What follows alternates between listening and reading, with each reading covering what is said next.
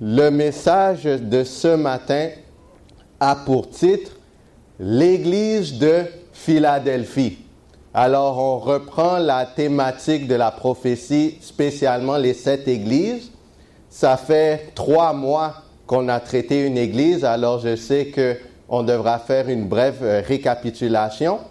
Mais avant de commencer le message, nous allons courber la tête pour une courte prière. Tendre Père céleste, ton peuple est à l'écoute. Parle à ton peuple afin que nous soyons purifiés. Au nom de ton Fils Jésus-Christ, nous t'en prions. Amen.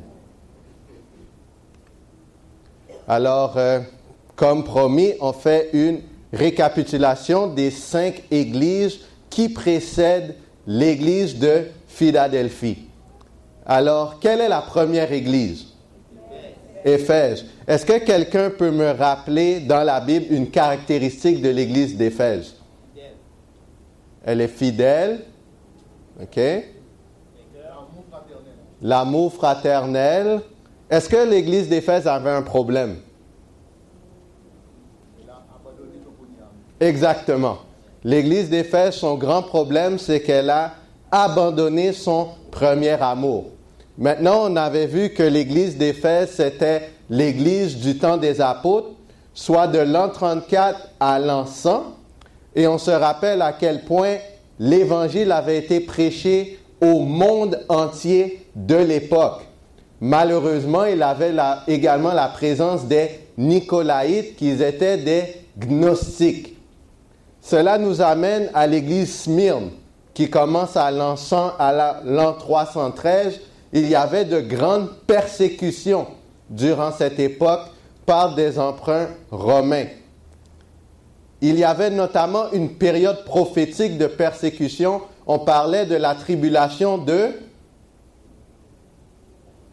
OK, c'est pas grave. La tribulation de dix jours, qui représentait dix années, spécialement de l'an 303 à 313, qui a terminé par le décret de Constantin euh, qui était maintenant pour l'Église.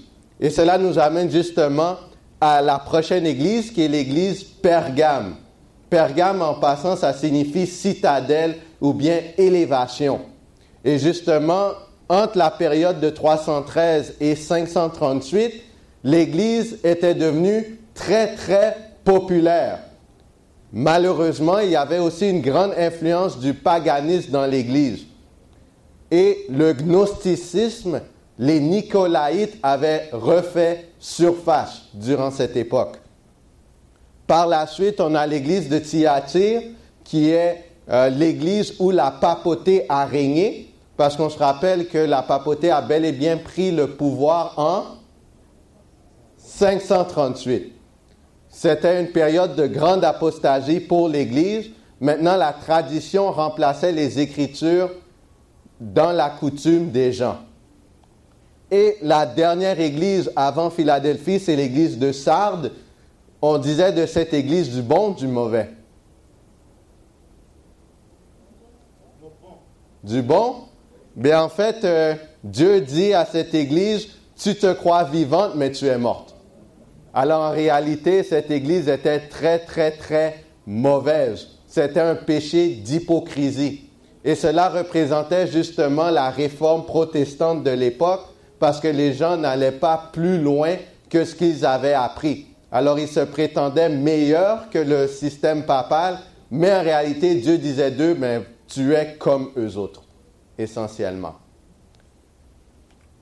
Maintenant, on arrive avec l'église de Philadelphie. Quelqu'un connaît la signification de Philadelphie? Exact. C'est justement euh, la ville qui est reconnue, euh, en anglais on dit City of Brotherly Love. C'est justement pour désigner l'amour fraternel. C'est la signification même du mot Philadelphie. Maintenant, le message de Philadelphie était approprié à plusieurs mouvements au sein même du protestantisme durant les dernières années du 18e siècle et la première moitié du 19e siècle, dont l'objectif était de mettre la religion à la première place, mais pas simplement en termes de formalisme, mais vraiment de rendre la religion une affaire personnelle et vitale. D'une façon spéciale, il y avait de grands mouvements évangéliques et adventistes en Europe et aux États-Unis qui ont rétabli un esprit d'amour fraternel et ont stressé la religion pratique en contraste avec la forme de religion. Maintenant, la grande question à se poser, c'est c'est quoi le message qui a poussé ce grand réveil spirituel? Je vous prie euh, de lire euh, Apocalypse 3, les versets 7 à 8.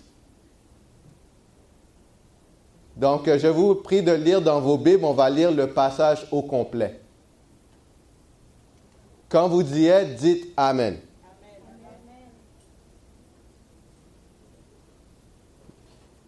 Vous pouvez y aller.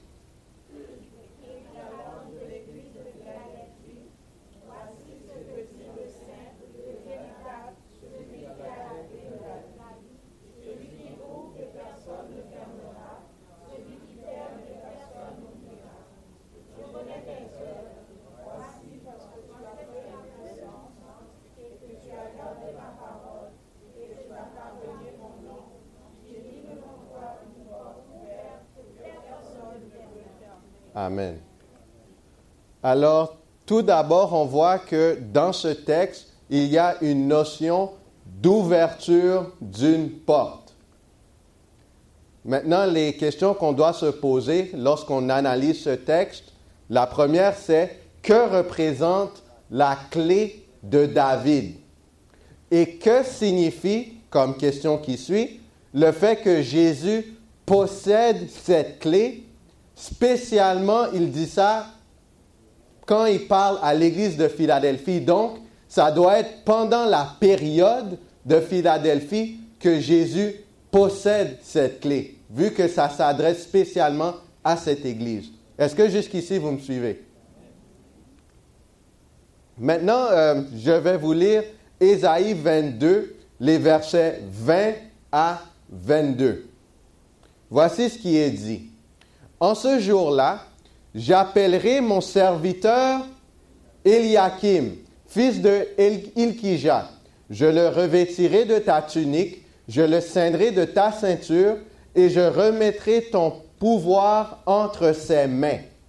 Il sera un père pour les habitants de Jérusalem et pour la maison de Juda.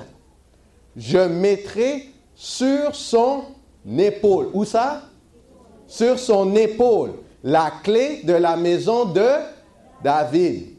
Quand il l'ouvrira, nul ne fermera. Quand il fermera, nul n'ouvrira.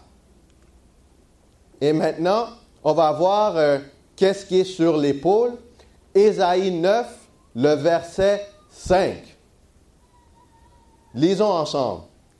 Car un enfant nous est né, un fils nous est donné, et la domination reposera sur son épaule.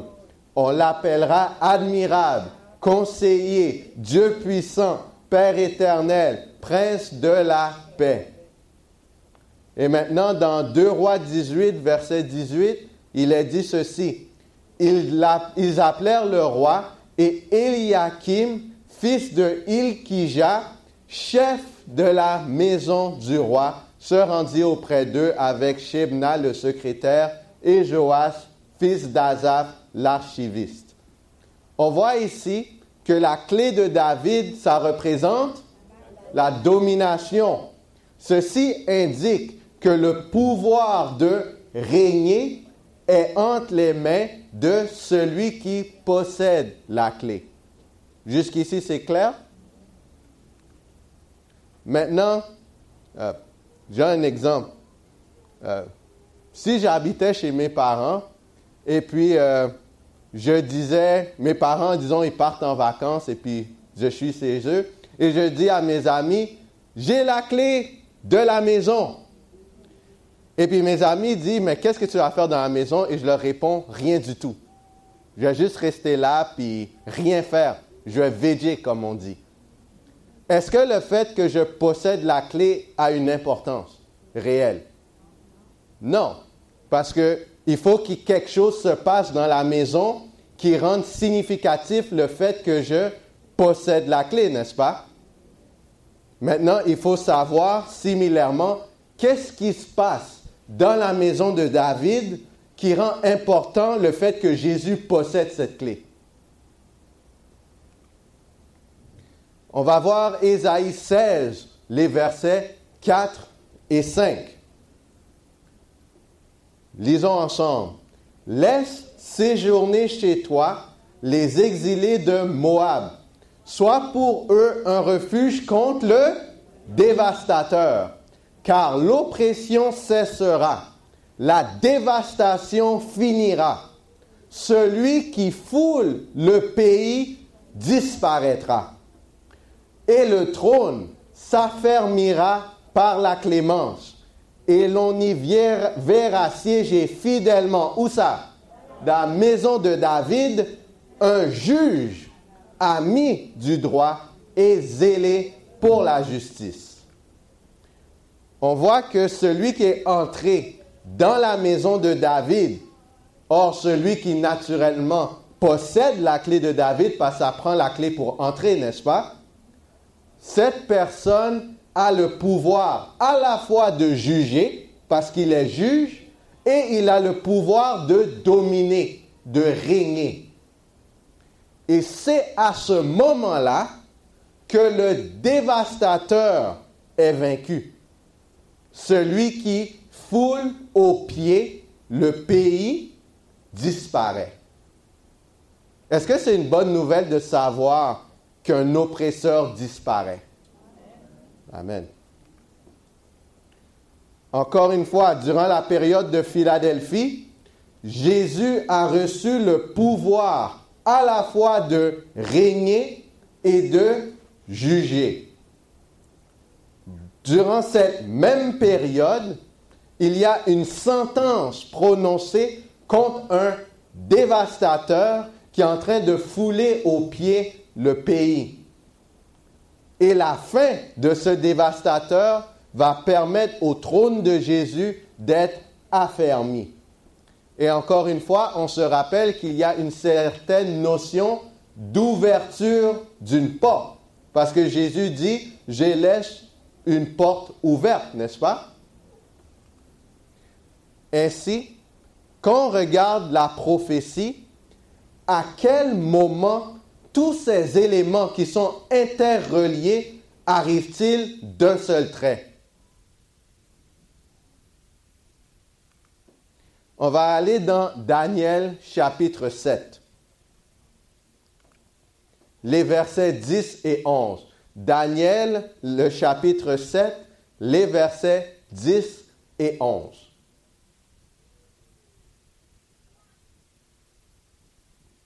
Lisons ensemble. Les juges s'assirent et les livres furent ouverts. Je regardais alors à cause des paroles arrogantes que prononçait la corne, et tandis que je regardais, l'animal fut tué, et son corps fut anéanti, livré au feu pour être brûlé.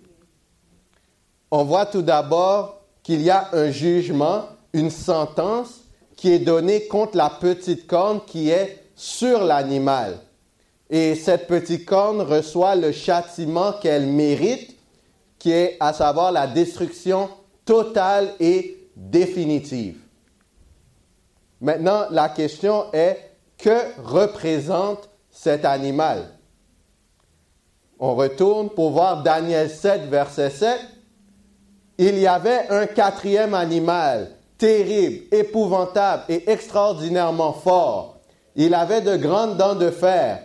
Il mangeait, brisait et il foulait aux pieds ce qui restait. Il était différent de tous les animaux précédents et il avait dix cornes.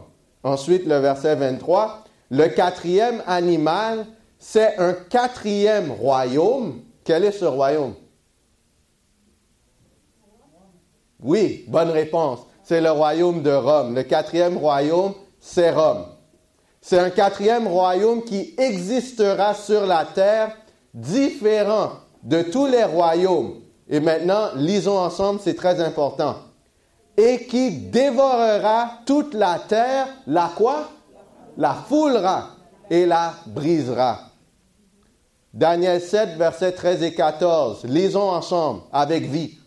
Je regardais pendant mes visions nocturnes, et voici, sur les nuées des cieux, arriva quelqu'un de semblable à un fils de l'homme. C'est qui ça? Jésus. Il s'avança vers qui? C'est qui ça? L'Éternel Dieu le Père.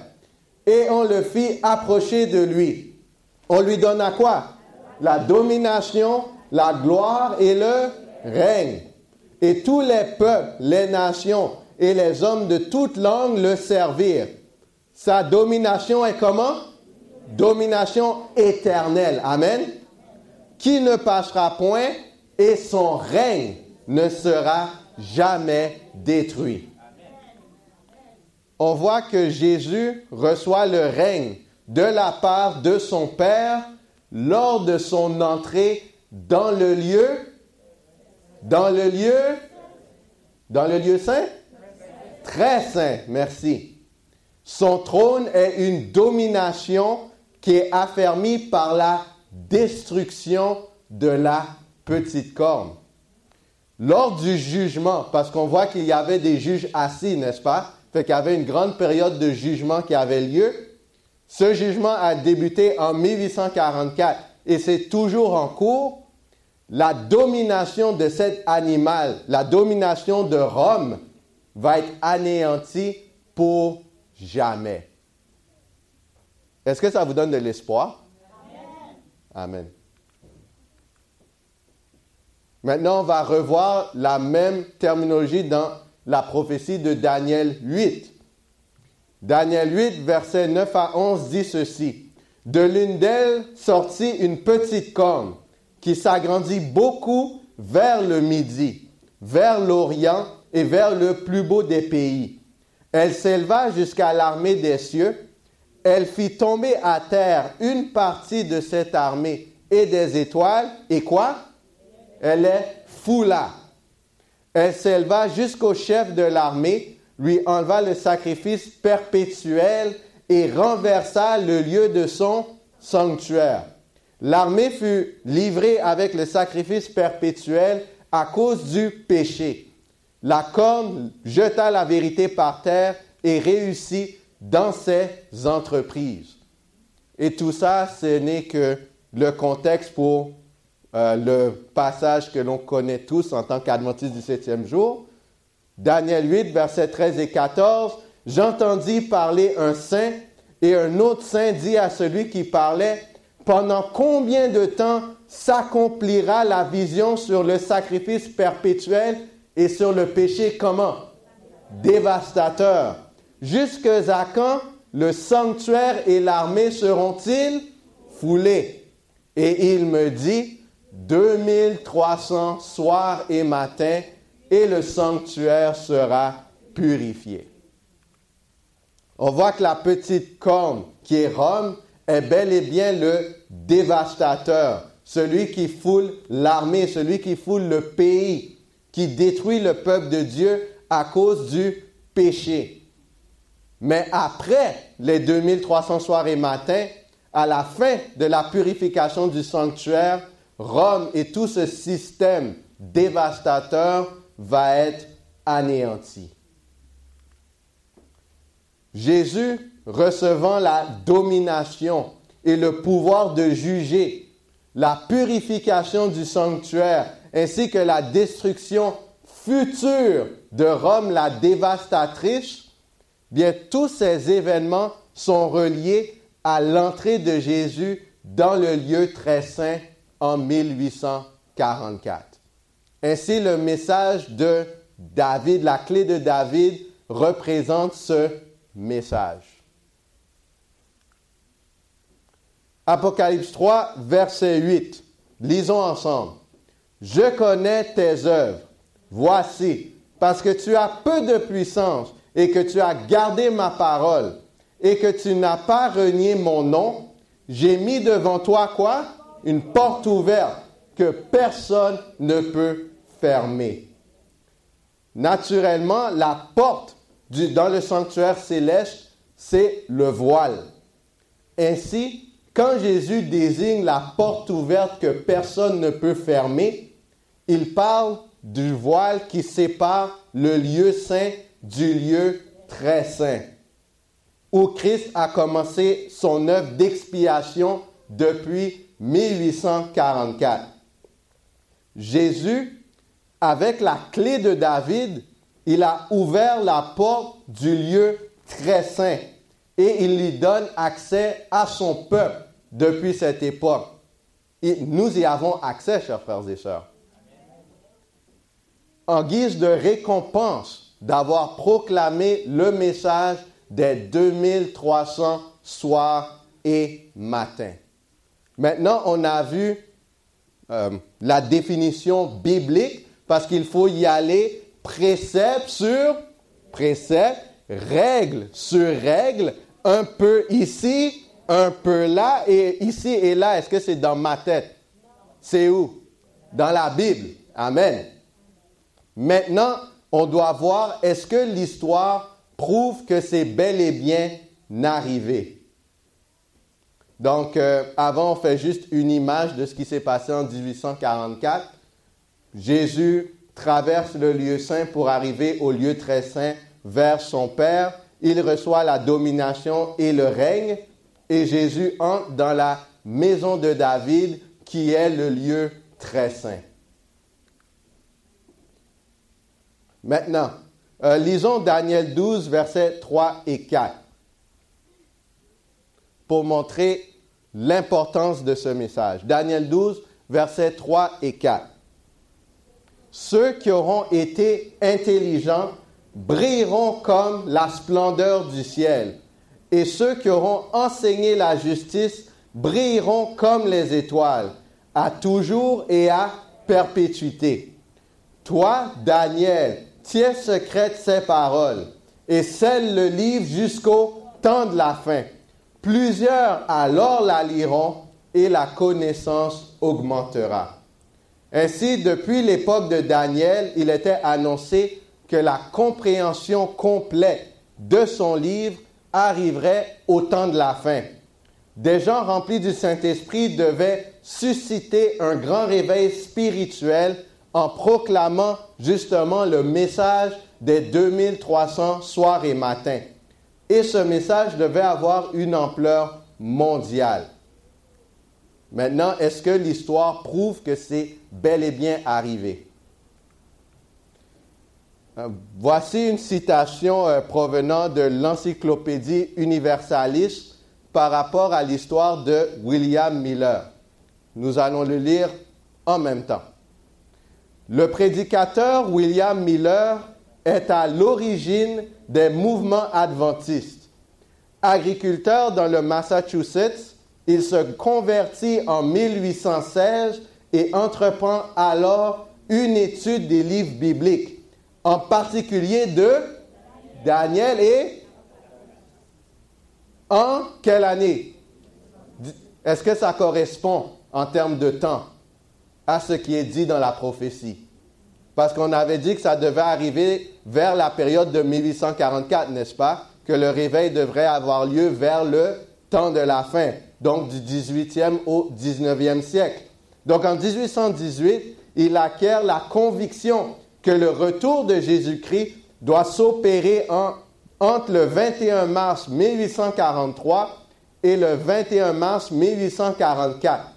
Conviction qui s'appuie sur Daniel 9, non Daniel 8, 14 et 9 et 23, et qui procède d'une confrontation avec les multiples système apocalyptique mis au point alors aux États-Unis en réaction peut-être contre l'absence de ferveur eschatologique dans les grandes églises.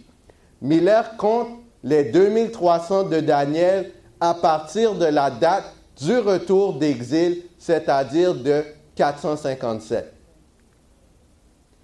Dans l'attente de cet avènement, un mouvement adventiste prend naissance. Joshua V. Himes en est l'organisateur avec la collaboration de Josiah Litch et de C. Fitch et de Joseph Bates.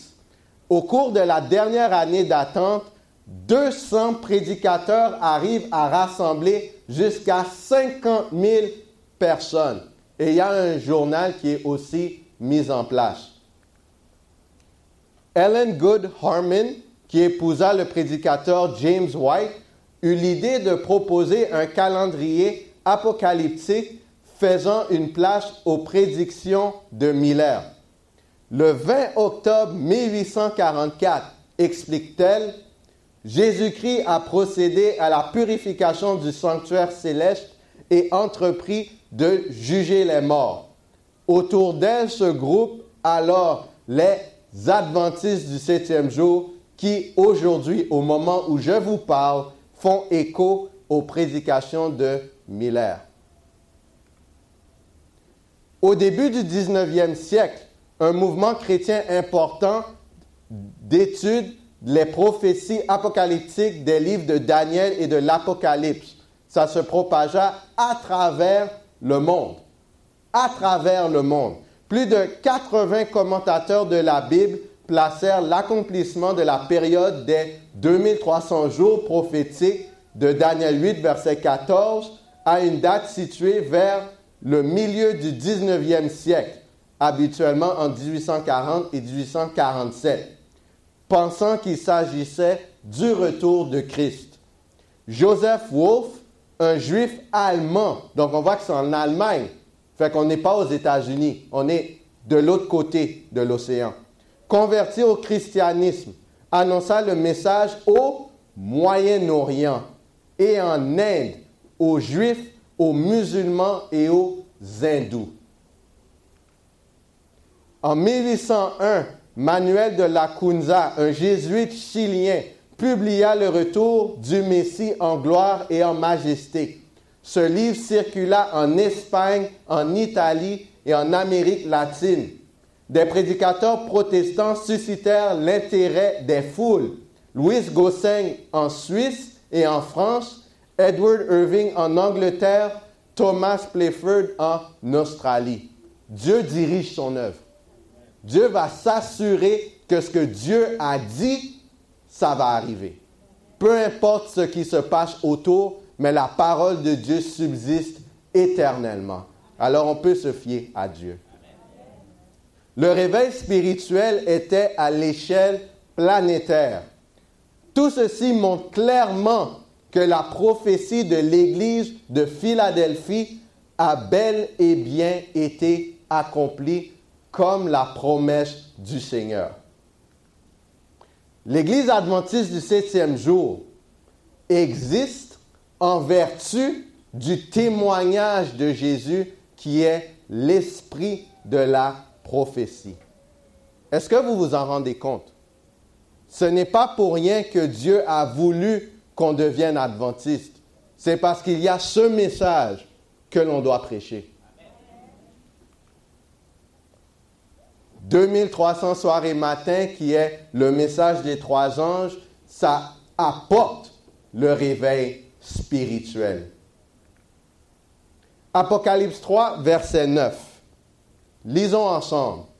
Voici, je te donne de ceux de la synagogue de Satan, qui se disent juifs, mais qui ne le sont pas, mais qui mentent. Voici, je les ferai venir se prosterner à tes pieds et connaître que je t'ai aimé. Daniel 12, versets 9 et 10. Ces paroles seront tenues secrètes et scellées jusqu'au temps de la fin. Plusieurs seront purifiés, blanchis et épurés. Mais les méchants feront le mal. Et aucun des méchants ne comprendra mais ceux qui auront de l'intelligence comprendront. Les membres de la synagogue de Satan sont ceux qui ne comprennent pas ou bien n'obéissent pas au message des 2300 soirs et matins. Et ces gens-là, par la Bible, sont considérés comme étant des faux chrétiens. Si on a l'opportunité de comprendre le message des 2300 soirées matin, mais qu'on n'a pas cet intérêt, on fait comme si c'était un message vague qui n'a pas vraiment de valeur parce que Jésus nous a sauvés. Ben, ce même Jésus qui nous sauve à la croix fait, dit qu'on est une synagogue de Satan.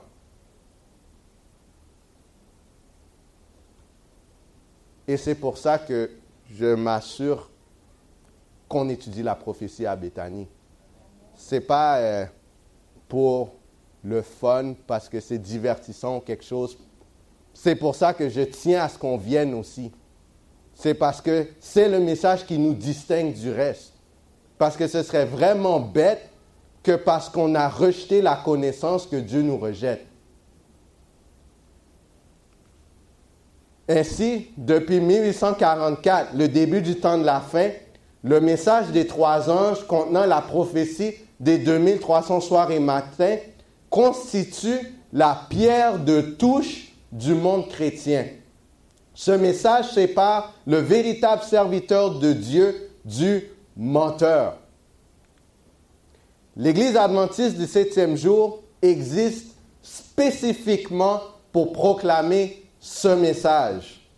Et c'est pour cette raison que nous faisons plusieurs sermons et de foires aux questions sur la prophétie qui est contenue dans Daniel et Apocalypse. Si Dieu le permet, si Dieu permet que je fasse une autre année dans le ministère personnel et que je sois le dirigeant, moi je compte faire les sept sauts, je compte faire les trompettes, je compte faire le message des trois ans, je compte continuer dans cette voie-là. Mais ce n'est pas pour, pour rien, c'est parce que Dieu le demande. J'espère que vous comprenez cela. Je le souhaite de tout cœur.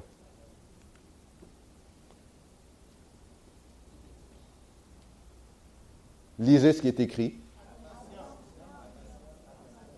Trois fois. Trois, quand, on met trois fois dans la Bible, c'est pour mettre de l'emphase.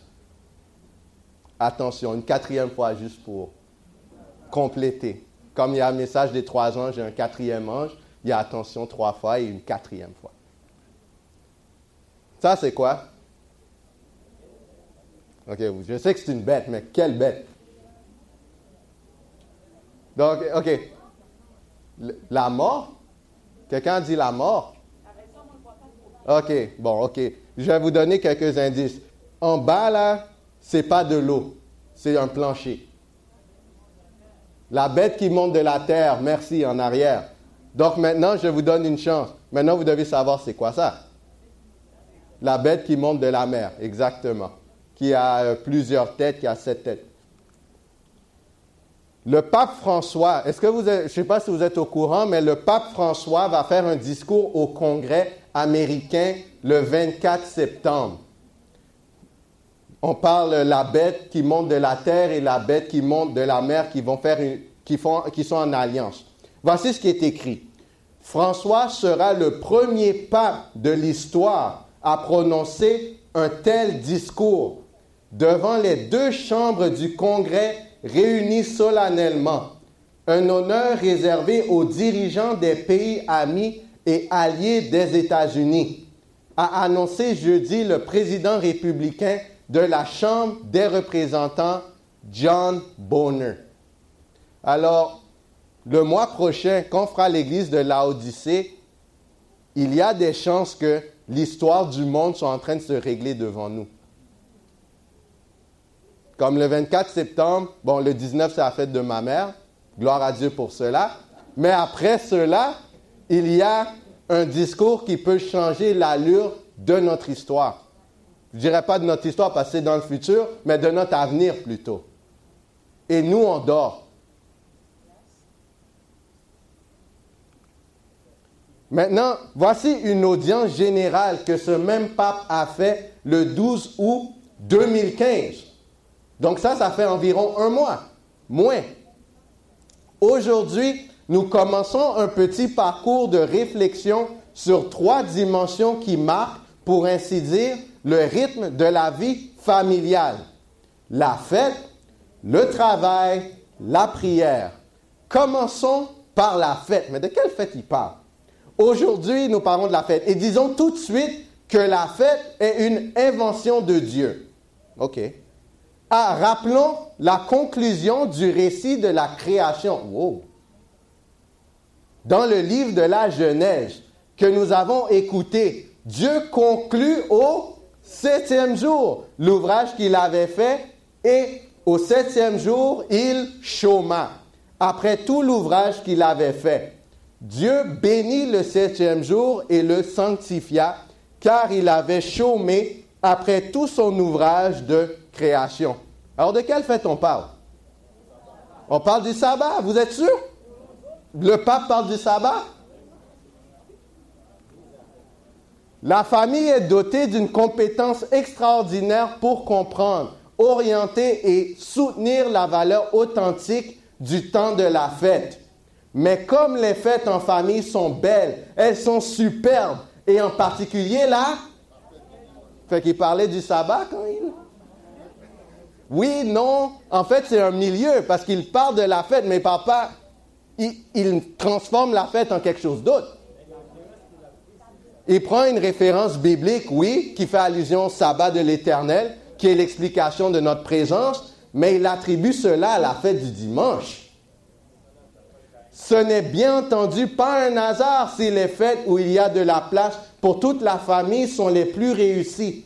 Je souhaite cordialement la bienvenue aux pèlerins de langue arabe, en particulier à ceux qui proviennent du Moyen-Orient. Chers frères et sœurs, l'homme, en tant qu'image de Dieu, est appelé également au repos et à la fête. Et pour nous, chrétiens, le jour de fête est dimanche, jour du Seigneur. Donc, avec ça en tête, il a fait ce discours, c'est ça, cette citation, vous voyez, c'est audience générale du 12 août. Vous faites une recherche Google, vous pouvez le trouver. En fait, ça devrait être votre devoir. Parce que vous devriez voir en ce moment comment la prophétie est vraiment sur le point de s'accomplir devant vos yeux.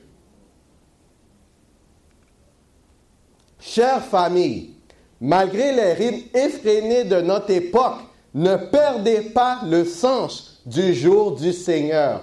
C'est comme l'oasis dans laquelle on s'arrête pour savourer la joie de la rencontre et étancher notre soif de Dieu. Tenant compte de l'audience que le pape a exécutée le 12 août dernier, c'est facile hein, de déduire de quoi il va parler lors du congrès. Exactement. On verra le 24 je ne vais pas faire de prédiction parce qu'on ne sait ni le jour ni l'heure, mais je suis convaincu que les paroles du pape à ce congrès vont enclencher au moins une parcelle de la prophétie. Au moins une parcelle. Parce que si pour la première fois, la bête qui monte de la mer va faire un discours dans le lieu où se trouve la bête qui monte de la terre, les États-Unis, c'est pas pour dire euh, Jésus vous aime, rentrons chez nous. Surtout s'il fait un discours sur la sainteté du dimanche environ un mois avant. Maintenant, qu'est-ce que nous on fait?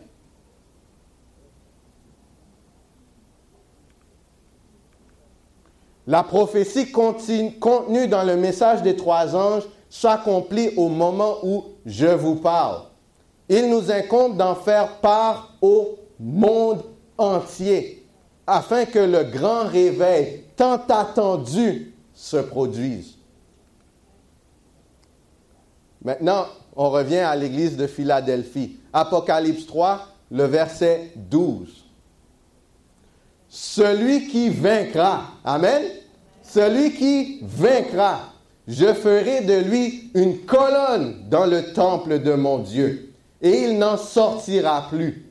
J'écrirai sur lui le nom de mon Dieu et le nom de la ville de mon Dieu, de la nouvelle Jérusalem qui descend du ciel d'auprès de mon Dieu et mon nom nouveau. Les fidèles serviteurs de Dieu recevront le nom du Père et du Fils écrit sur eux. Et cela signifie qu'ils vont avoir le caractère de Dieu. Frères et sœurs, ça vaut toujours la peine de persévérer dans la proclamation du message du Seigneur. Ça vaut la peine d'étudier, de comprendre et de partager la prophétie, de comprendre nos racines, pour que lorsque l'on sera appris à défendre notre foi par un ainsi parle l'Éternel, nous ayons la connaissance et l'assurance, à l'instar des apôtres, de témoigner pour Jésus. Est-ce votre désir? Alors vous allez rester au dîner et à l'étude. Parce qu'on ne vient pas faire euh, comme au temps de Jésus, ils venaient pour la nourriture et quand Jésus les a accusés, ils sont tous partis. Non. Par ailleurs, la raison pour laquelle on avait fait initialement les dîners, ce n'était pas juste pour manger ensemble, c'était pour étudier. Mais vu qu'on savait que les gens, s'il n'y avait pas de nourriture, ils ne viendraient pas, on a mis la nourriture en place. Mais malheureusement, ce qu'on a constaté, c'est que la nourriture a pris la première place. Mais ce n'était pas ça le but. Alors oui, c'est vrai que Béthanie doit fraterniser, on doit manger ensemble, c'est vrai. Mais la base demeure la parole. Sans le pain, qui est la parole de Dieu, nous mourrons. Cela étant dit, personne ne force personne, tout le monde est libre. Vous choisissez. Mais sachez que vous devez rendre compte, pas à moi, qui suis-je, mais à Dieu, l'Éternel des armées, qui a établi la prophétie d'avance pour qu'on soit prêt pour les temps actuels. Alors qu'allez-vous choisir? La colonne du temple de Dieu par la proclamation de son message ou bien la synagogue de Satan? Je vous conseille de choisir l'Éternel. Que le Seigneur vous bénisse.